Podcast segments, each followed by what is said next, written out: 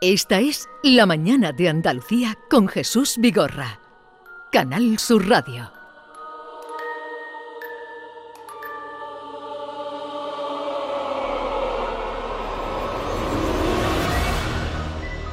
Y entramos en los misterios del Andaluz con Javier Pérez Campos. Javier, buenos días.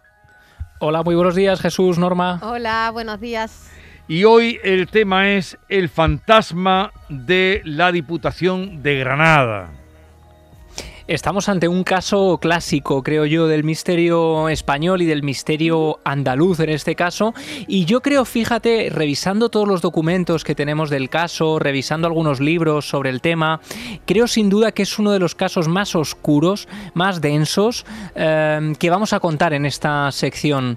Porque vamos a empezar ya, adentrándonos en este tema, con un sonido. Un sonido que captó el investigador Mariano Carmona Almendros en los sótanos de este edificio del número 26 de la calle Mesones de Granada, en el que luego ahondaremos, pero vamos a escuchar un poco una voz que se cuela en la noche en su grabadora.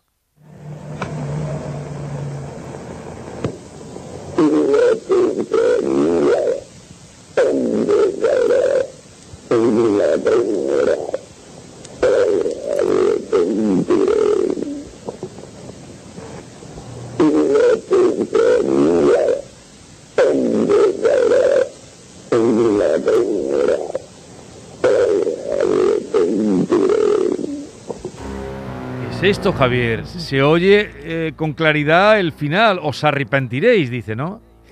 Exacto, esa es la única frase de esta psicofonía captada una noche de investigación en los sótanos del número 26 de la calle Mesones, antigua Diputación de Granada. Em, es captada durante la madrugada, se ha investigado eh, de manera profusa, se ha intentado saber más de ella. Las primeras frases son prácticamente inteligibles, hay diferentes interpretaciones, a ver qué escuchan los oyentes, pero efectivamente la frase más clara es ese os arrepentiréis que aparece al final. Era una voz, decía el investigador, que parecía proferida por alguien que no tenía lengua y de hecho al principio hay quien cree escuchar tengo una lengua. Después otra frase inteligible y ese os arrepentiréis.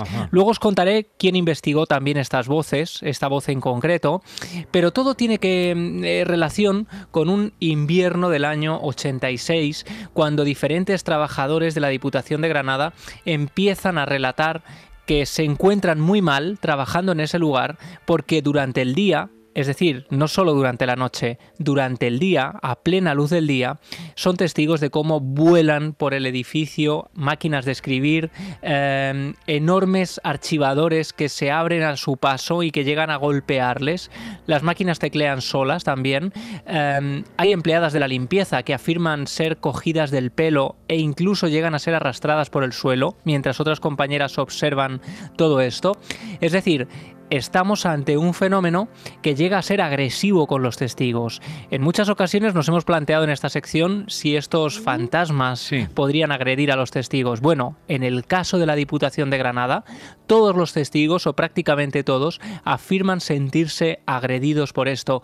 Incluso los vigilantes nocturnos em, llegan a escuchar pasos, sonidos que vienen de las plantas superiores y especialmente del sótano cánticos, eh, sonidos de niños que juegan e incluso en más de una ocasión, y esto lo cuentan también los vecinos de la zona, ven cómo llegan a las puertas eh, de la antigua Diputación eh, patrullas de la policía ante la llamada de auxilio de los vigilantes nocturnos del edificio. Vamos a escuchar a Manuel García Fernández. Él fue, era antiguo policía nacional, fue vigilante de la Diputación entre el año 86 y el año 93 y él vino a Cuarto Milenio a contarnos cómo había sido su experiencia escuchando directamente este tipo de fenómenos. Una de las noches, no sé si era aproximadamente en el 91 o por ahí, o 92, pues bueno, las demás noches, bueno, pues sí, escuchaba ruidos, cosas, pero siempre de, mi, de ser escéptico, de no creer, bueno, pasaba de aquello. Bueno, pues eh, en, ese, en esa noche, en esa noche, eh, eh, en, este salón de actos había dos cabinas de traducción simultánea. Y de buenas a primera, de buenas a primera, fue por la punta, me pegan tres golpes fuertes en la madera, ¡pum! ¡pum! Todo estaba oscuro porque había que ir pasar por lo menos a unos 10 o 20 metros ahí a las luces ¿no? para, para iluminar el salón de esto.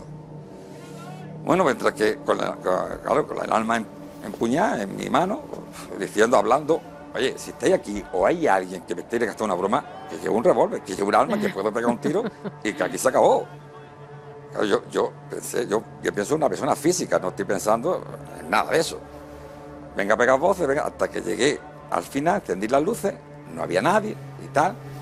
Bueno, pues se habrá ido o lo que sea. Bueno, pues sigo todo el edificio para arriba y al llegar a la tercera, aquí no hay nadie, miré los servicios por todos lados. Bueno, yo por intimidad, pegando voces, llevo un arma, ¿qué tal? Pues tuve sin más remedio que utilizarla y había un macetón de arena, lo que me se ocurrió ahí, digo, pues ahí pego el tiro, para intimidar. Tenía que intimidar a algo, que oye, que esto no, no tiene un cachondeo. Pegué un tiro fuerte y bueno, claro, le di la arena y ahí se quedó. Bueno, qué narración.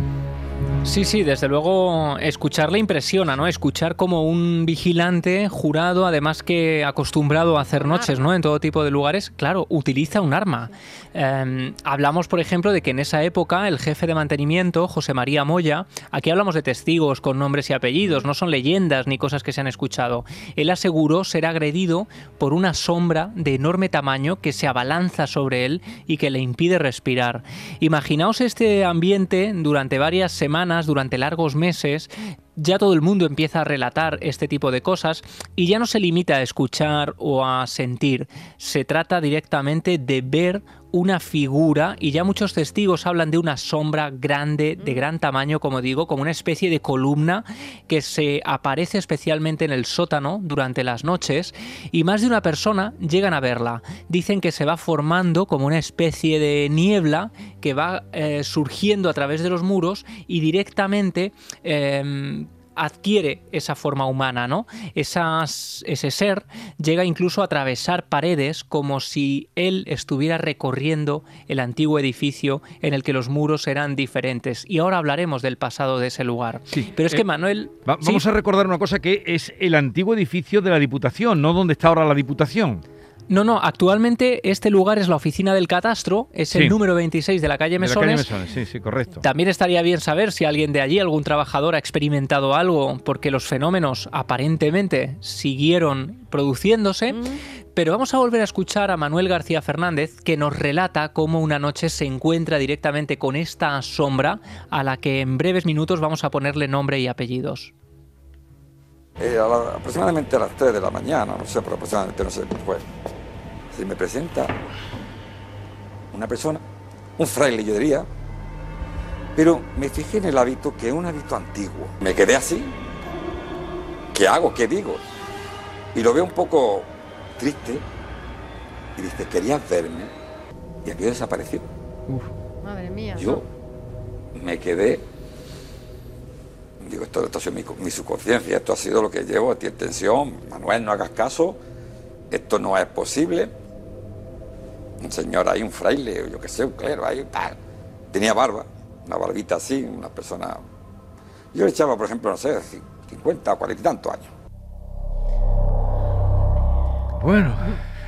Javier, antes. Y Manuel Sí, cuéntame, cuéntame, no, Norma. Que antes hablabas de un arma, dispararle una a un a, no ganamos nada, ¿no? ¿Cómo se lo mata? Porque si le disparas te traspasa la bala, me imagino. Desde luego no, no, no, no, no se puede conseguir, pero sabemos de muchos casos donde ha habido disparos, por ejemplo, en el Palacio de Linares en Madrid, donde yo pude estar eh, varias noches investigando también y se veían aún los restos de disparos en algunas zonas como el Salón de Espejos, donde un vigilante tuvo una experiencia similar es muy habitual, quizá por la tensión, a veces por amedrentar, porque directamente los vigilantes creen que están tratando con alguien físico, ¿no? Y lo que quieren es disuadir o asustarles.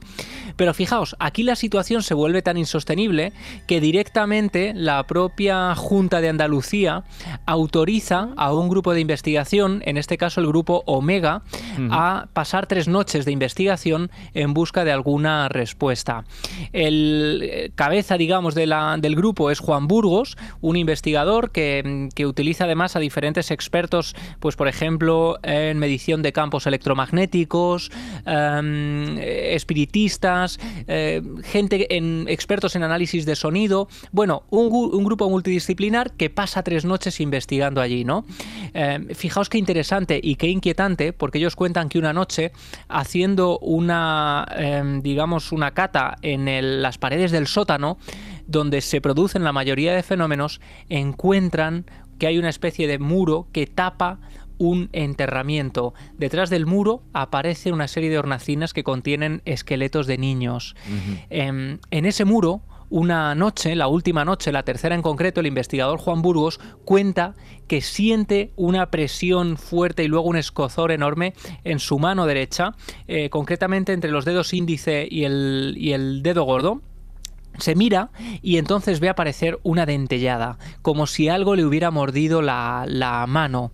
Y en ese preciso instante, cuando ve la marca de un mordisco en su mano, empieza a formarse junto al muro, y él es testigo, una cara, un rostro claro que va formándose como si viniera de una niebla, bajo ella se forma un cuerpo, un cuerpo de grandes dimensiones, de gran tamaño, dura apenas 10 segundos, varios miembros del grupo son testigos y Juan Burgos se queda observando ese rostro afilado, de gran nariz, mirada perdida, un rostro serio que se queda mirando fijamente al investigador y después se desvanece, ¿no? Imaginaos la impresión de Juan Burgos que se queda con este rostro completamente grabado en su mente, después hará un retrato robot y se lo explicará a un, eh, a un dibujante que hará un retrato robot. Em, y lo interesante es que esa noche hay un investigador que es Mariano Carmona Almendros que deja directamente la grabadora en el sótano. Se marchan, en ese momento en algunas zonas del edificio se producen una serie de flashazos como si hubiera luminarias extrañas deambulando por la zona.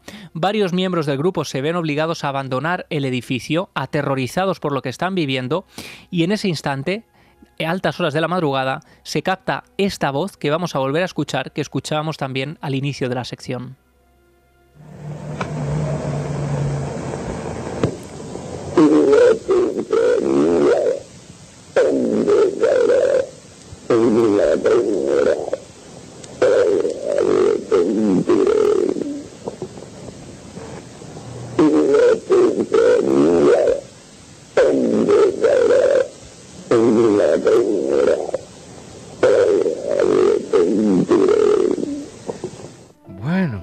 Y eso lo capta el equipo que va con Juan Burgos.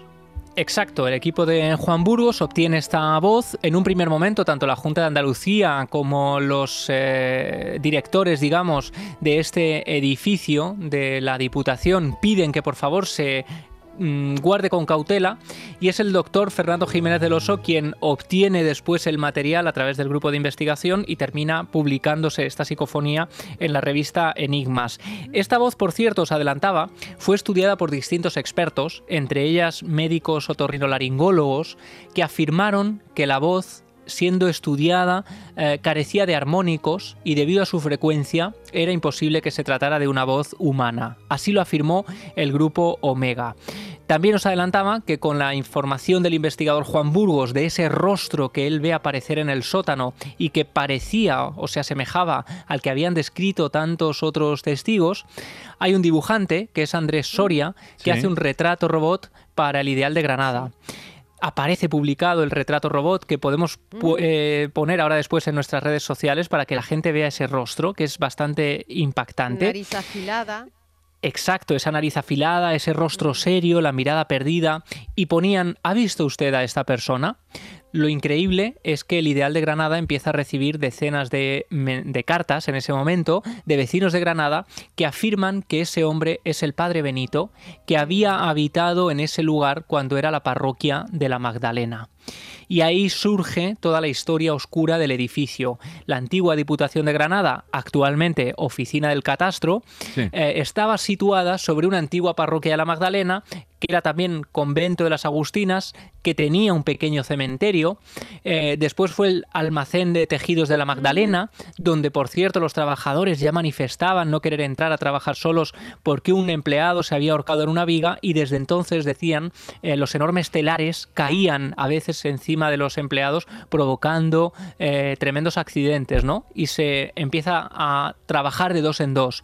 Después ese lugar se utiliza o se construyen los almacenes Woolworth, que eran todo un avance ¿no? para la ciudad de Granada, y durante la construcción del edificio hay que cavar 7 metros para instalar los nuevos cimientos y contaba entonces eh, empleado, el encargado de llevar las obras, Isidoro Caballero, que durante las obras salían huesos por todos lados, que incluso hubo un muro de gran tamaño que costó mucho derribar y cuando lo hicieron encontraron una habitación llena de huesos de niños.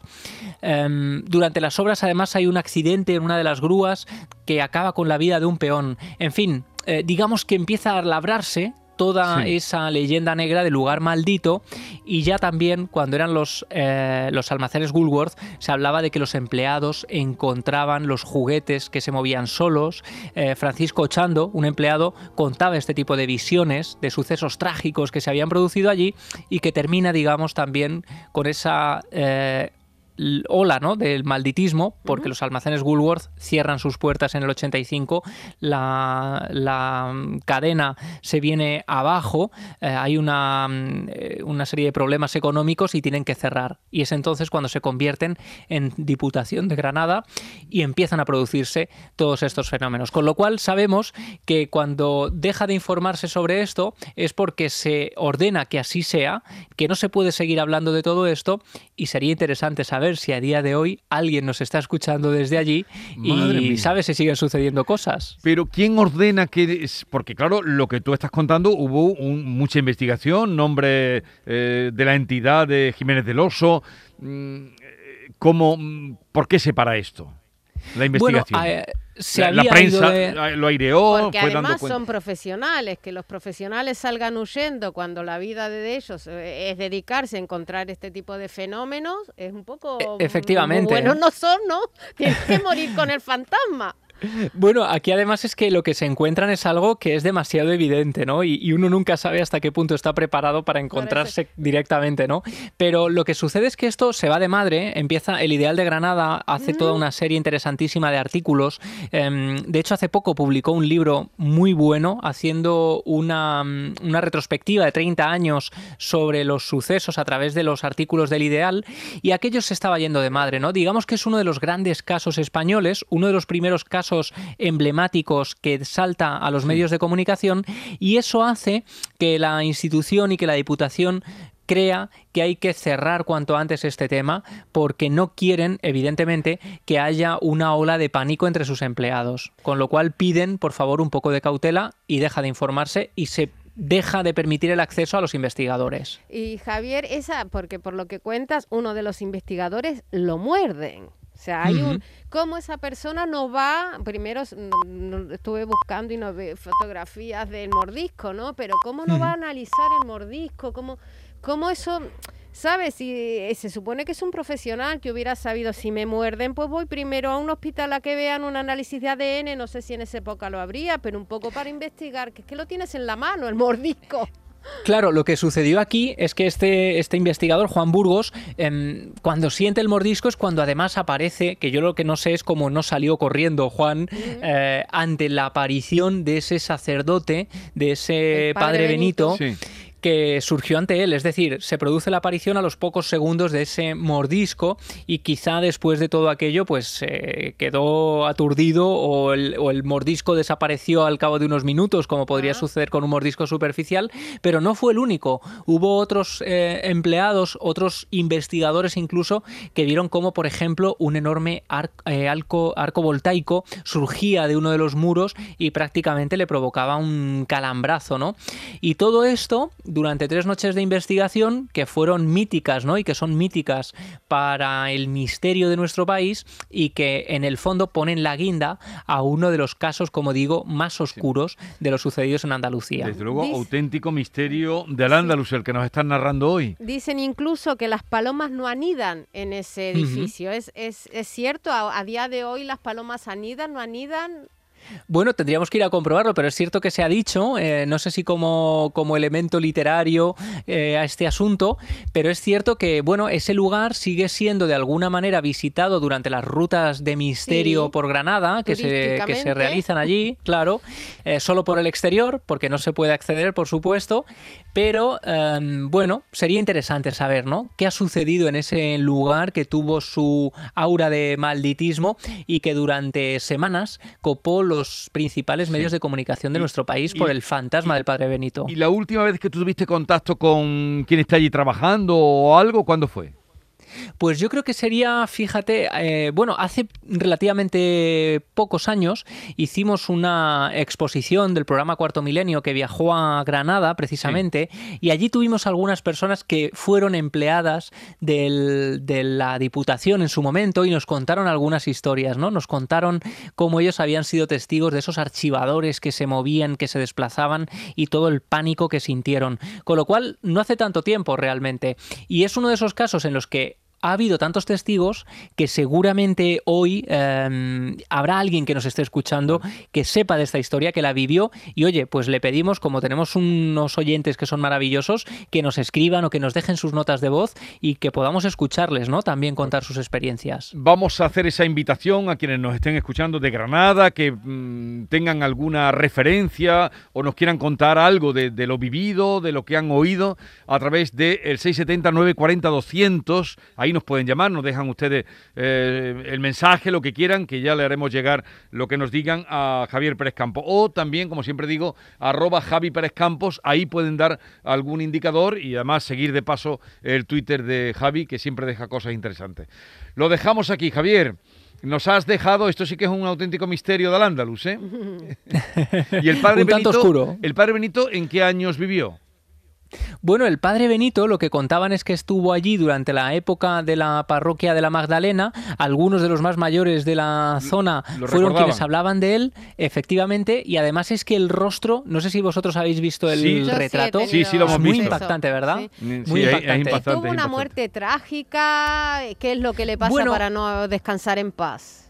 Esto es muy controvertido. Hay quien afirmaba, por ejemplo, que había cierta oscuridad en torno a la figura de este hombre, pero no hay documentos oficiales que nos permitan saber más de él, con lo cual quedó en parte como, bueno, la leyenda oscura de la parroquia de la Magdalena. Pero el padre Benito, lo que nos contaban, o lo que contaban los más mayores de la zona, es que no era un hombre halagüeño, no era un hombre querido y tenía cierta oscuridad. Por Ajá. eso os decía que toda la historia de este edificio del número 26 de la calle Mesones está mm, ensombrecida, ¿no? Porque no hay nada amable en este caso. Vaya.